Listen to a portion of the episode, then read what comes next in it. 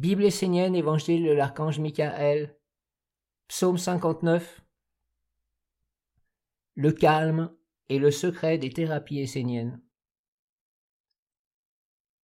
Vous, les hommes, vous devez chercher à tout calmer, tout guérir, tout apaiser à l'intérieur de vous. Il faut apaiser ce qui est agité, affolé, vide et perdu en vous. Car l'agitation est une maladie qui vous empêche de goûter et de sentir la subtilité, la pureté et la finesse du monde divin. L'homme véritable n'est pas dans l'agitation.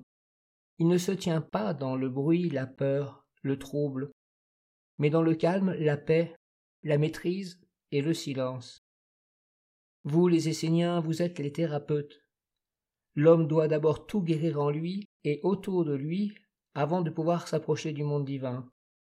Le monde divin est entouré par le silence, la subtilité, la finesse et la douceur.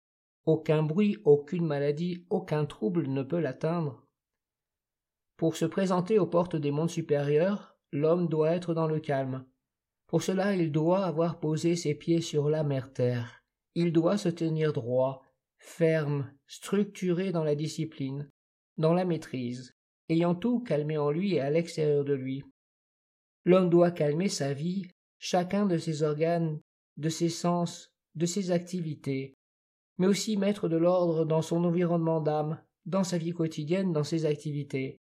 Le calme est le secret des thérapies esséniennes. La guérison commence par le calme et la maladie par l'agitation. L'homme doit guérir tout ce qui est en lui comme tout ce qui le touche venant de l'extérieur. L'environnement, les lieux dans lesquels il vit, prie, mange ou travaille doivent être guéris. Tout ce qui fait partie de sa vie doit devenir une médecine, car si l'homme est envahi par la maladie, elle s'empare de son être et l'empêche de capter toutes les subtilités des mondes divins. C'est pourquoi les Esséniens sont les plus grands thérapeutes. Ils sont aussi des guides qui reconnectent l'être à sa source originelle. Le monde divin n'est pas aussi dense que le monde de l'homme. Cela ne veut pas dire que le monde divin ne comprend pas le monde de l'homme. Mais si l'homme veut avoir des réponses, un contact, une présence de la lumière dans sa vie, il ne peut y parvenir qu'en cultivant la délicatesse, la finesse, tout en étant posé sur la terre et en se tenant droit et dans la discipline. Seuls les êtres de la maladie déstabilisent l'homme et le font sortir du calme pour le plonger dans l'agitation stérile. Alors pose-toi dans l'initiation à la mer et guéris ce qui est malade, dans l'agitation. Soulage-le, offre-lui l'apaisement et le calme, afin de prendre le maximum de temps de ta vie pour t'unir avec les mondes supérieurs si tu crois que le monde divin est abstrait, tu es dans l'illusion. Sache qu'il est aussi vivant que le pas que tu poses devant toi lorsque tu marches. Si tu crois que le monde divin est une histoire, un conte, qu'il ne vit que dans la parole des sages, dans la pensée, dans les souhaits et les désirs des hommes pieux, jamais tu ne pourras t'approcher de lui.